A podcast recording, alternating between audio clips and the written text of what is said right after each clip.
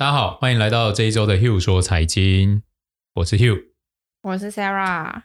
哎，大家好，我是 Sean。之前的话，我是在国内的券商去做股票分析师，那后来的话就是出国了。那最近因为疫情的关系，所以才又回到台湾。那有机会跟 Hugh 做一个像这样子的一个节目的讨论。那我之前的话。呃，比较研究的方向主要是在运输产业跟呃汽车产业，所以在像是 Tesla 一路起来的一个过程，我就是都看在眼里啊。那就是一直持续的都是有在研究电动车这个领域的一些议题啊。那其实电动车以外，就是在汽车产业，其实现在很多一个新议题啊，除了电动车，那像是自动驾驶，或者像是。未来可能还会有各式各样不同能源的一个车，那其实都会是在呃我自己在研究的一个范围里面。哦，所以 Sean 就是算是资深运输产业的分析师，可以这么说。呃，对啊，应该也也没有到资深的。对，Sean 还很年轻，但就已经非常非常优秀。我还然后 对，那我们不要透露你的年龄。那。那个最近 整个全世界的这个电动车非常火爆，也带动整个无论欧美还是台股的上下游都有很好的表现。那因为前一阵子有一些新的 IPO 嘛上来，那我想说，今天这一集我们就是当然先精华的赶快把 Sean 的对于这些公司的看法为大家把它炸出来。那我想说，先请 Sean 为我们。聊一聊，就是最近比较当红的两家新的电动车，一家是 Rivian，是念 Rivian 还是念 Rivian？Rivian，Rivian，还有一家是 Lucid 嘛。那 Sean 可以帮我们介绍一下这两家的差别，跟特斯拉的差别，因为像我这种没有深入研究，没有深入研究的，我我就会觉得说，哎，好像是来炒作啊。然后那，我知道说 Rivian 好像后面有。大大的那个金主啊，然后再来就是还有像中国那边的小鹏、蔚来跟理想嘛，到底这个美系，然后中国，然后当然就是传统的车厂也一直在做电动车嘛，就像前一阵子我记得有一个新闻是那个 GM 的 CEO 就说，其实特斯拉根本不是电动车的领先地位，然后就 Musk 也说，对啊，就是其实他不是的大新闻，对啊，那我在。再请 Sean 跟我们分享一下，好吧？好啊，那我就先来讲一下，呃，刚刚提到的 Rivian 跟 Lucid 好了。是，像 Tesla 的话，就应该就不用再讲了，大家都很熟嘛。那其实我们像我们在看这样子的一个新创公司啊，其实我们可以看到说它的一个它的一个策略是什么？因为它像是 Rivian。它其实它的发展策略就跟 Tesla 是蛮不一样的。那 Rivian 呢，它这间公司它其实是比较重视合作的。像 Tesla 的话，呃，你可以看到它从过去哦，它什么事情它都会讲说别人不好，然后它什么的都是要东西都是要自己做的。那当然这样子会有有好有坏嘛。那好的部分是它可以去控制所有东西，然后把所有事情所有东西都把它做到。很就是很符合他想要的，所以我们可以看到说，Tesla 的车它就是呃，它各式各样的新功能，它都可以用在车子里面。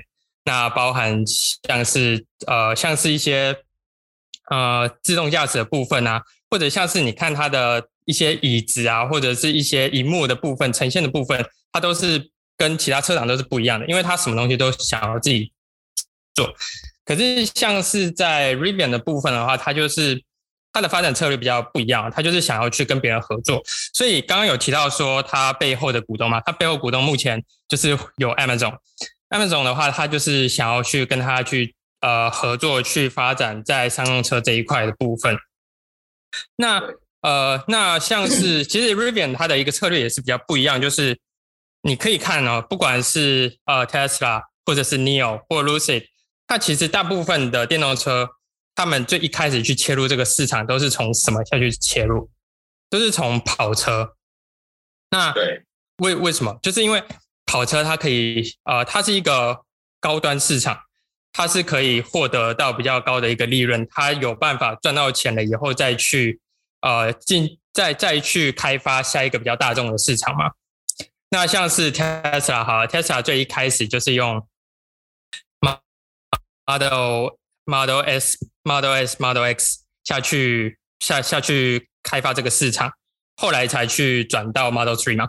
那呃这样子的一个策略的话，其实是大家你可以看到 NIO 的话，其实也是这样子在做，Lucy 的话也是在这样做的。可是 Riven 的话，它其实就一从一开始就不一样了，它一开始就是就决定说。我就是要走比较利基型的市场，像是在商用车的部分，那所以就会变，就就是我们可以看到说，他一开始就决定跟 Amazon 再去做合作。那其实你可以看到它背后的股东不是只有 Amazon，像 Ford 或者是像是一间叫 Cox 的的一个公司，那它也是一个非常大的一个美国的汽车零件厂。那这些都可以看得出来说，它其实是选择是呃要跟别人合作，然后一起。一起去开发这个市场的，那它除了在呃商用车的部部分，商用车就是我们刚刚呃我提到跟 Amazon 合作，就是它是比较偏向是可能在载货啊，或者是在呃在营运这一块的。那它除了商用车部分，它还有在皮卡车的部分。那像皮卡车其实是呃我不知道在台在台湾应该很少会看到皮卡车吧。就是皮卡车是什么？就是它前面是头，后面是一个 trunk。哦，有有有，但很少，非常。对对对，就是像在美国最最其实最热最最热销的车款是福特的 F 一五零，就是这这好像在台湾也没看过。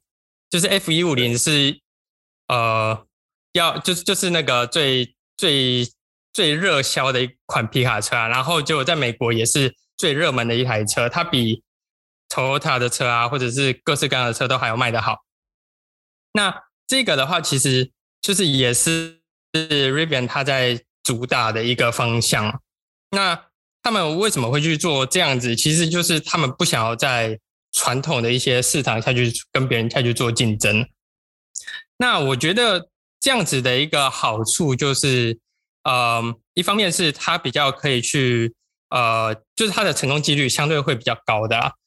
那这些市场也没有人会去跟他抢啊，因为大家都还没有要去切入这个市场嘛。那唯一可能是像在商用车的话，就是在 Tesla，他之前有去提到 Cybertruck 的部分，就是那台长得呃很多很多菱角的那台车。对对对对对。然后，可是到目前为止的话，它还是在还没有到完全量产的一个阶段嘛。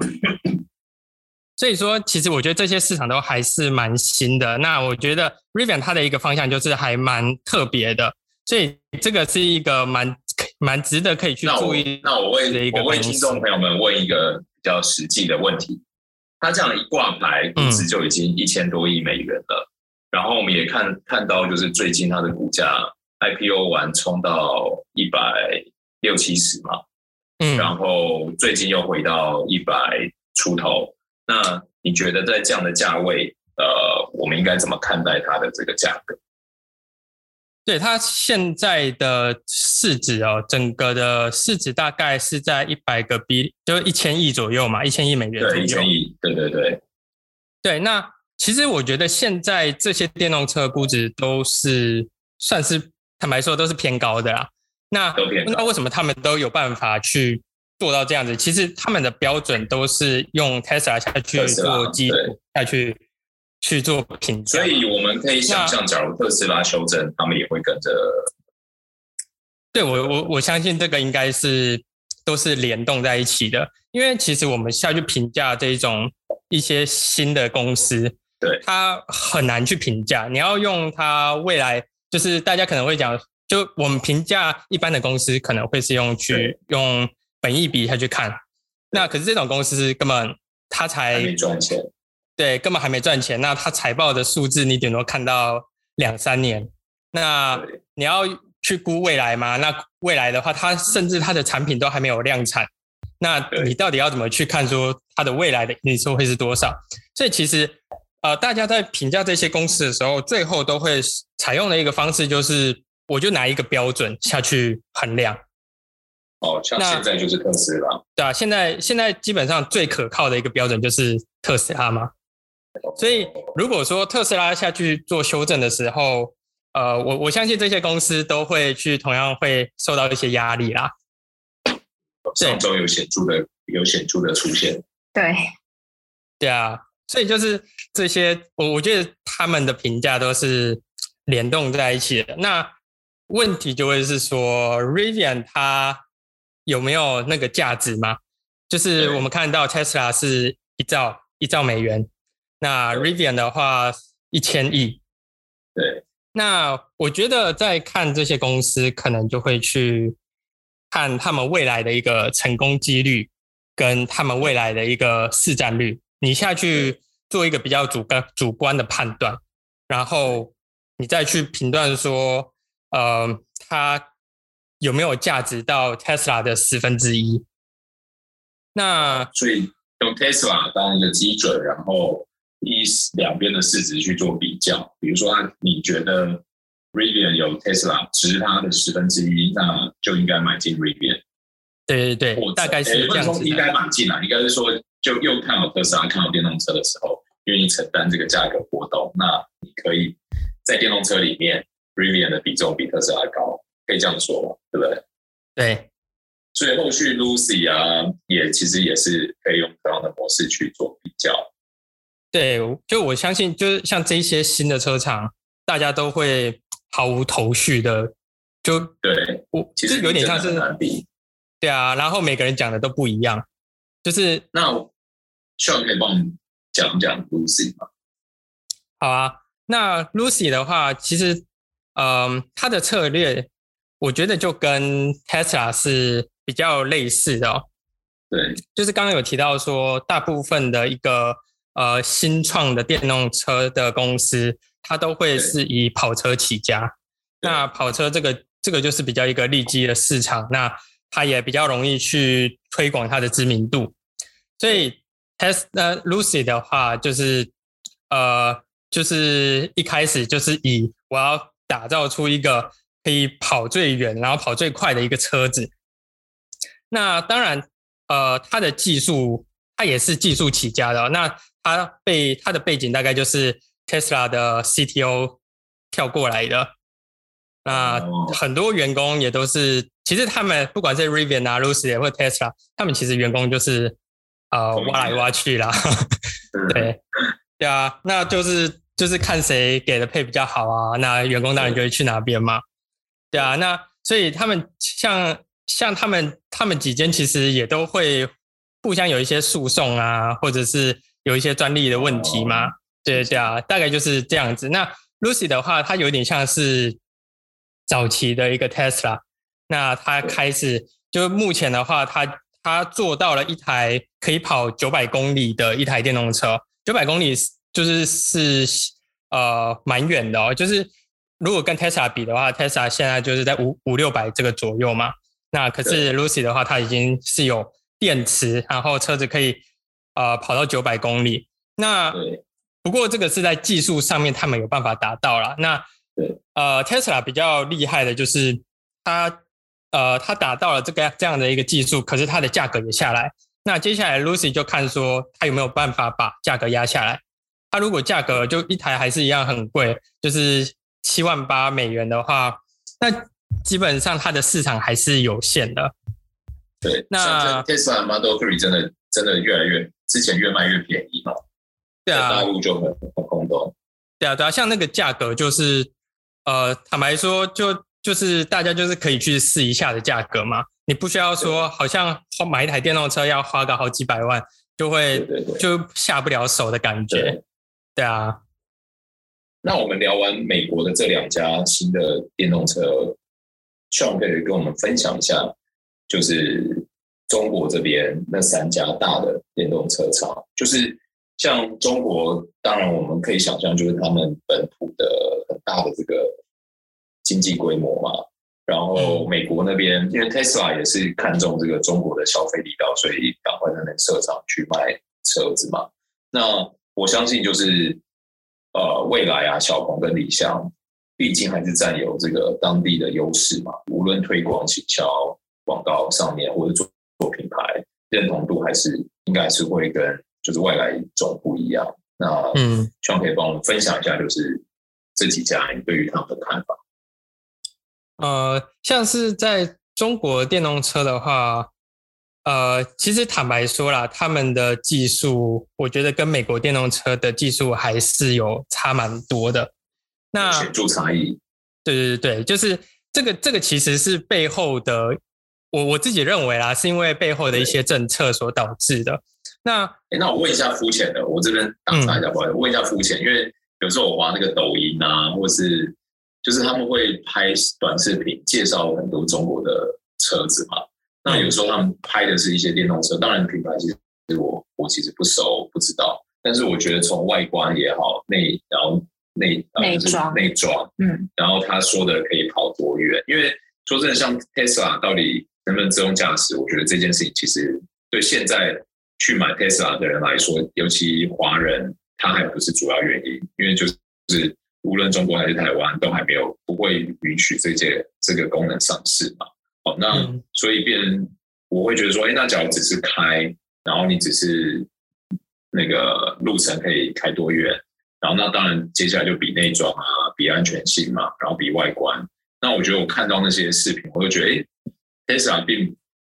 我会觉得说这，我会觉得说，Tesla 也没有明显优势。那但是像你刚刚有讲到说，因为中国的政策错误，所以中国现在制造电动车技术是显著还落后那个 Tesla 或是其他厂。这个落后是来自于，比如说是成本，还是居高不下，还是有什么关键技术是我们这些外行人不知道？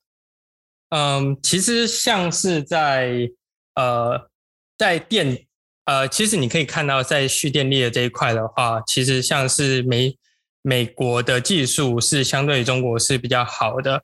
那对，呃，不管是在那，其实你可以看到说，像中国这边的电动车，它其实呃从很久以前它就在喊了，它其实喊的比美国还要早。像我。对，他大概在二零一五年、一四一五的时候，其实就开始有想要去切入电动车。可是他们最一开始就是，呃，最最一开始其实是大量的发补助给车厂，就希望说他们可以去造创造出电动车嘛。那所以就是一台一台多少钱，就是他们一台会补助多少钱这样子的一个方式。那其实在中国买电动车也是算是呃很。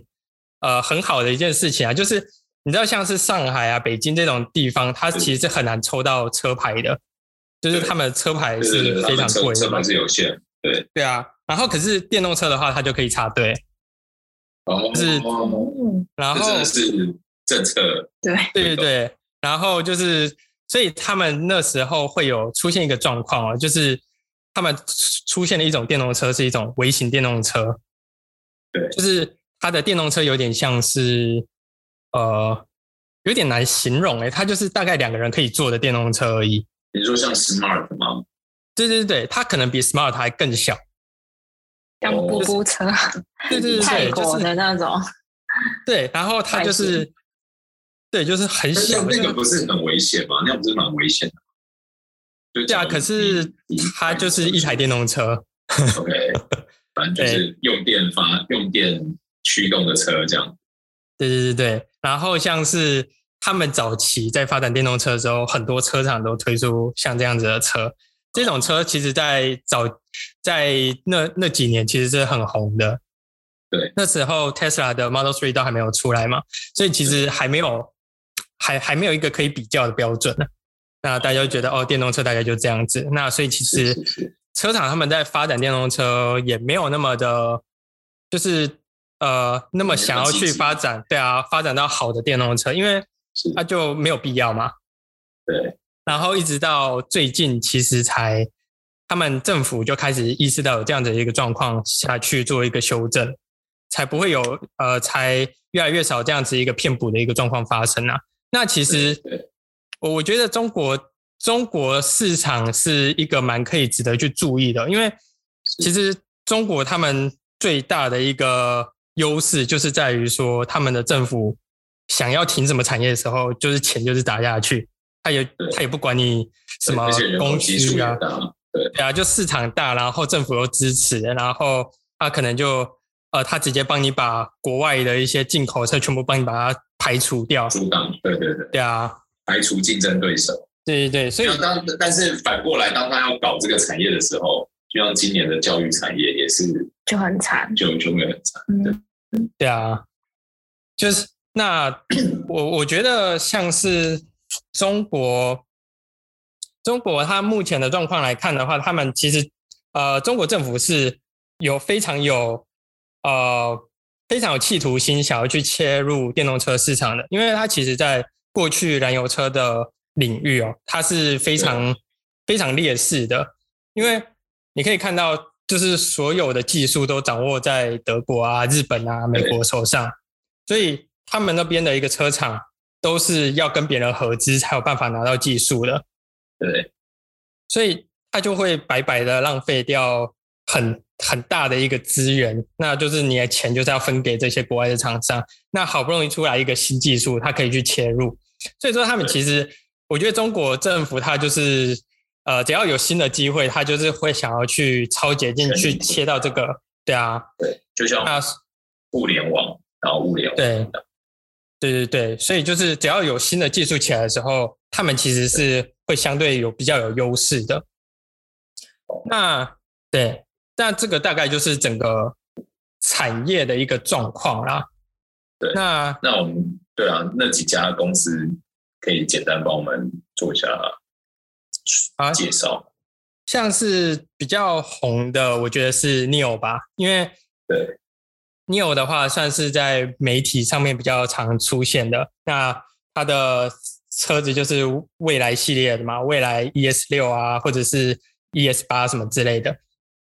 那呃，就是以我自己在研究这个产业啦，我觉得它的技术相对于每厂是比较呃没那么好的。那是我我在看这些新创公司的时候，我最会看的通常都是这个创办人他的背景到底是什么。那你可以看到像是。刚刚提到 Tesla、Rivian、Lucid，它其实它的创办人背后都是技术起家的。对，那可是 NIO 的话，它相对是比较偏向业务起家的，所以它的嗯，他的策略就是他比较擅长去合作或者是去做行销。哦，那来的，对对对，所以他们像 NIO 最一开始，他的车子其实也是请别人代工的嘛。他是请那个江淮江淮汽车去做代工的，他自己本身就是做这个品牌，品牌，然后去做他的系统，然后去做行销这样子。哎，那我问一下，因为我记得在 TikTok 上面我有看到那个换电池这件事情，就是好像嗯，很像那个他们的计程车吧，然后就开到一个换电站，然后大概一分钟，他们就是把电池夹出来，然后就换一颗电池上去。嗯嗯，然后就开就可以开走。听起来像汉堡，就是放进去，对对，很像超快的。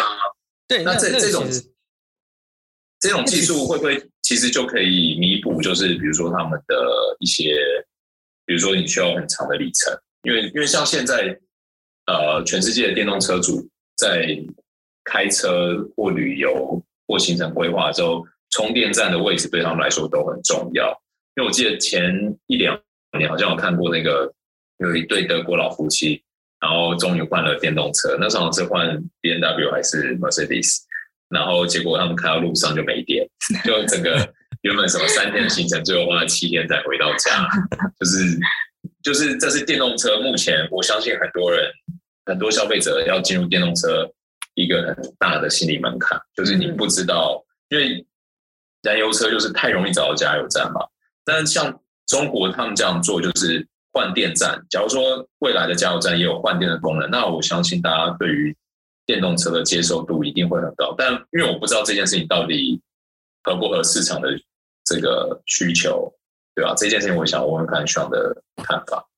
就换电换电技术的话，其实这个在很久以前就有了。我记得最一开始我看到应该是从一个以色列的公司出来的啊，然后他们提出了这样一个概念，有点像是就像。在台湾就是骑 Gogoro 嘛，你就哦，对对对对，就是没错没错，对啊，就是很快嘛，你根本不需要在那边充电充半天，充电，而且比加油更快。对啊，那这个方式其实 Tesla 最最一开始的时候也有想要去做过。那对，呃，最后实呃就是做下来，其实它在实施上面是有一定的难度啦。那 Neo 当然它就是现在有去推出说有这样子的一个方式。那不过我自己有稍微去研究了一下，我觉得是呃行不太通的。因为第一个是因为呃，如果如果你看他们他们的一些影片哦，你就会发现说，他就是那个那个换电站，它是需要有员工去，你就把车子停到那边，然后有员工过来帮你再把车子开到那个里面，因为它必须要对的很准，它如果对不准的话，它的就是它那个可能螺丝的位置可能就对不到。对对对对，那那就是。嗯，如果你这样子算的话，其实它那个换一个换电的成本是会相对是非常高的。对对对，那它的换它的换电的速度其实也是呃相对是蛮长的。我记得应该是要上次看到那个资料，大概是五六分钟。换一台啊，就是你你停好车，然后他帮你从这边，然后开进去，然后换好电，检查完没没问题，然后整个开出来，大概是要五到六分钟。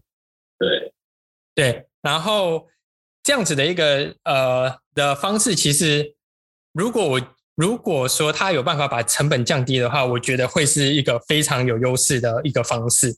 可是目前来看的话，我觉得它的成本还是太高。那呃，如果未来的话，它有办法再去做改良的话，这个市场会很大。那不过目前我看起来的话，我觉得它还有很多的困难在这边啦。那包含说，他之前其实有去跟他们的车主，他一开始他他对于他的车主的讲法是说，他们可以终身免费换电吧？我记得是这样子的讲法。那后来发现成本太高了，啊，太高了。把这个东西取消了，然后后来也跟原车主讲说啊，那免费的服务只有到什么时候？后来就开始呃有一些车主有一些反弹嘛，对对对，就是有这样的一个事情发生啊。哦，了解。但他做不到像 Gogoro 这样，就是拿起来就换进去的。不，汽汽车电池很大。对啊，它那个一格的话可能是几百公斤，对啊，所以它其实一定是需要有机器下去做辅助。但是它那个电池是上吨的哦，所以它才会那么稳。就是啊，为什么那么安全？某个层面就是因为它底盘太重，所以它的安全性很高。对啊，它就是底盘很重，所以翻不过来。就是在高速公路出事，它其实很难翻过来。不倒哦。对。对。好，那再来就小鹏跟理想。对，那像小鹏的话，它就是跟 neo 的方向又。比较不一样一点的，它小鹏是比较偏向是在中价位的一个电动车。那背后的他们的背后的股东都都是各有来头的啦。小鹏它的背后股东就是阿里巴巴嘛。那它它这样子的一个方式，它其实算是比较稳扎稳打的啦。那是它也不会去做过度的一个过度的一个媒体行销。那他也比较有明确的说，他未来想要做什么样的一个车款。那呃，我我自己觉得，像是小鹏的一个企业文化，可能会跟前面提到 Radian 是比较像的，就是他们是比较呃想好自己要做什么，然后找到一个比较适合自己的方式，然后下去做。可是。呃，Neo 是比较偏说，呃，我想要去做一个比较特别的东西，就是我要去做行销，去去跟市场说，哦，我很厉害，我很特别这样子。对，那所以小鹏的话，它主要在主打的就是大家可以接受的一个电动车。那它的性能其实你要说比起来的话，是比 Neo 还要不好的，就是它可能可以跑的公里数，或者是可以。呃，整个外观比起来的话，我觉得 Neo 的外观确实是比较好看的啦。那可是我们回到最重要的就是价格嘛。那价格小鹏就是比较低，对，那就是这两个就是他们吃到的市场是不不一样的啦。那就看呃，你觉得哪一个市场比较有？对啊。然后。像是理想的话，我自己是比较不会拿来跟电动车车厂下去做比较啦。那主要是因为说理想它目前还是以混电车为主，就是混电车就是完全不一样。对对对，就是它是要去，它要插电，然后它可以充电啦，然后也可以加油。可是这一块的话，我我觉得这个就是原本燃油车车厂就可以做到的。那所以，如果我想要买这样子的车的话，我我宁愿先去买那个，就是以前的，可能像是 Toyota，或者是像是就是韩技术的。对啊，这些都已经做很久，像 Toyota 在做那个 Prius 都已经做了十几二十年了。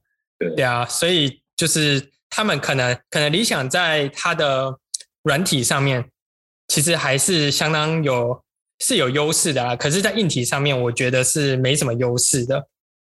所以我这样听下来，我可不可以简单总结，听听看这样的错？就是 Nio 的话，很像中国的，可能往中国的特斯拉这个方向走。就是可能还是有新创啊，然后有品牌有愿景，然后小鹏就是比较像日本的 Toyota 或或美国 Rivian，没有 Rivian 商用嘛，但是小鹏可能是走比较像 Toyota 路线，就是可能比较平民、比较大众，然后东西没有要最顶级，但就是呃实用，然后大概大概就是这样区分嘛。也就是说，假如听众朋友们要投到大陆的。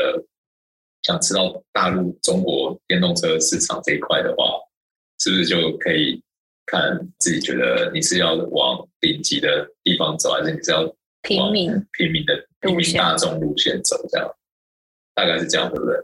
对对对，就是就看大家自己觉得哪一块是比较有机会去成功的。对啊，那很谢谢 Sean 今天为我们听众朋友们介绍。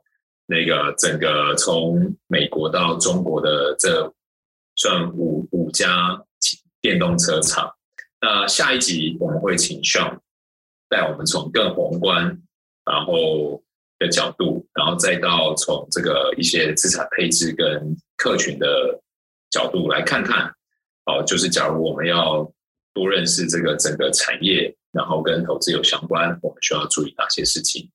那我们今天很谢谢 Sean，我们就下一集再见，再见，拜拜。